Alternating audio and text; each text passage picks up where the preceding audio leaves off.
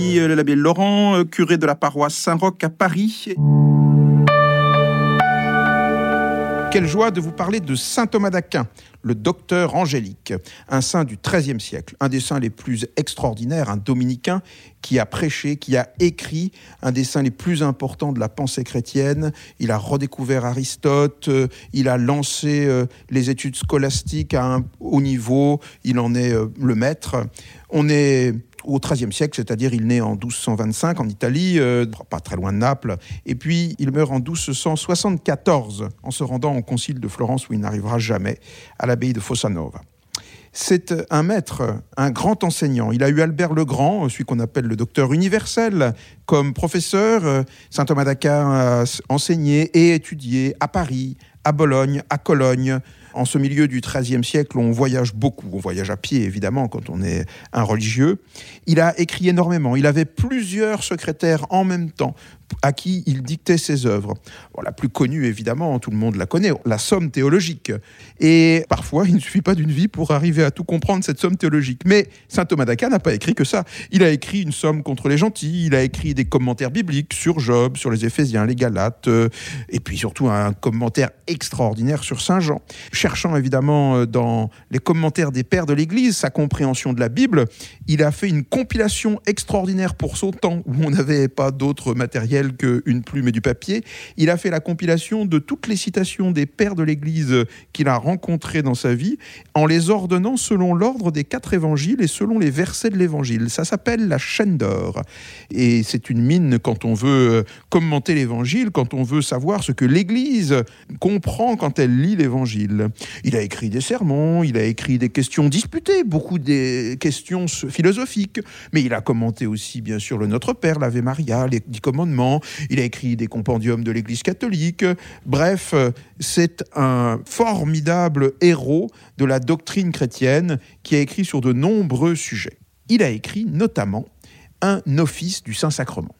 Dans tous ses écrits, dans tous ses, travaux apostoliques et travaux euh, d'enseignement, il va écrire un commentaire et puis un office du Saint-Sacrement.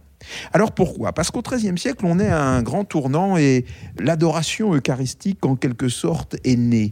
On a toujours eu l'habitude de conserver l'Eucharistie euh, en dehors de la messe. On la conservait dans un coin, dans un, tabernacle, parfois caché même, parce qu'on la conservait pour aller donner la communion aux malades, aux veuves, à ceux qui ne pouvaient pas se déplacer, car il n'était pas question, évidemment, qu'un chrétien euh, se passe de communier un dimanche. Et si, pour des raisons absolues, euh, eh bien, il ne pouvait pas venir jusque au rassemblement eucharistique, à la célébration de la Sainte Messe, eh bien, évidemment, on lui portait la communion.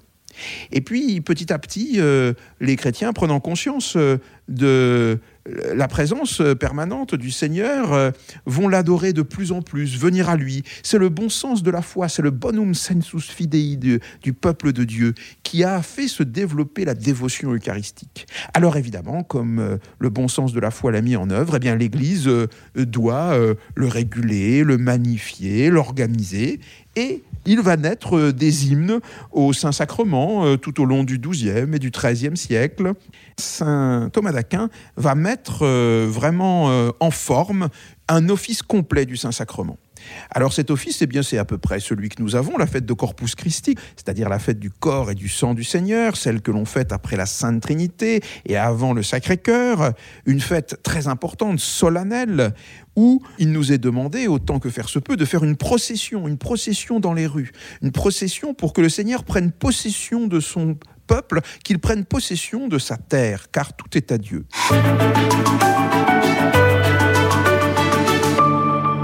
C'est le sens des processions que l'on fait avec le Saint-Sacrement. Exposé dans un ostensoir, plus seulement adoré, euh, ce qu'on peut faire aussi dans le ciboire, c'est-à-dire euh, cet objet liturgique dans lequel on met les hosties consacrées, mais là vraiment dans un objet qui se montre, où on montre le Seigneur. À Saint-Roch, euh, on a un ostensoir absolument fabuleux qui date du 19e siècle, il est très récent. Enfin, il fait 2 mètres 30 de haut, donc il est particulièrement remarquable. Il est sorti une fois par an.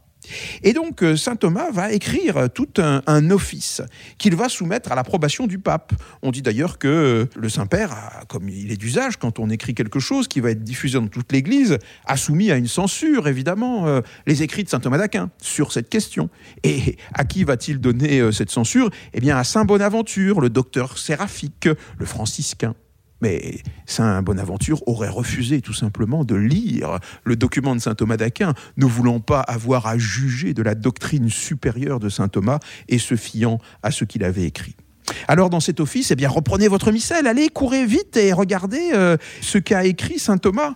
Et puis il y a des hymnes magnifiques. Il y a le Pangelingua, euh, une hymne que l'on chante notamment euh, dans les processions. Pangelingua gloriosi, un chante ma langue les mystères de ce corps très glorieux, de ce sang précieux que le roi des nations, issu d'une noble lignée, versa pour le prix de ce monde.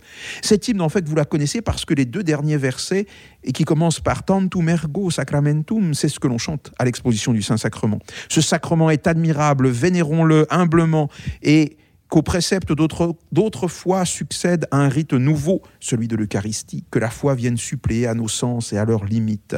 C'est une louange à Dieu.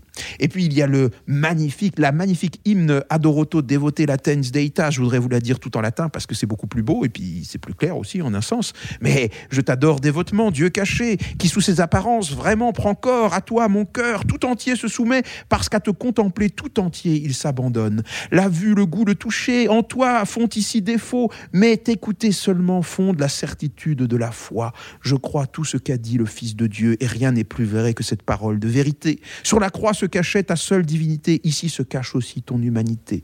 Bon, c'est une hymne magnifique que saint Thomas a tiré de sa contemplation. Car figurez-vous, un jour, euh, son secrétaire le trouve la tête dans le tabernacle. Alors il ouvre le tabernacle, il met sa tête dedans pour voir de plus près, pour adorer de tout près le Saint-Sacrement. Et puis à la fin de sa vie, on est en 1273, euh, il a, c'est presque un an avant de mourir, euh, il a une vision. Au cours de la messe d'ailleurs euh, qu'il célèbre, il a comme une extase et, puis il se trouve mal et son secrétaire lui demande pourquoi, que s'est-il passé et, il lui dit voilà, tout ce que j'ai écrit n'est rien, n'est que de la paille en comparaison de ce que j'ai vu.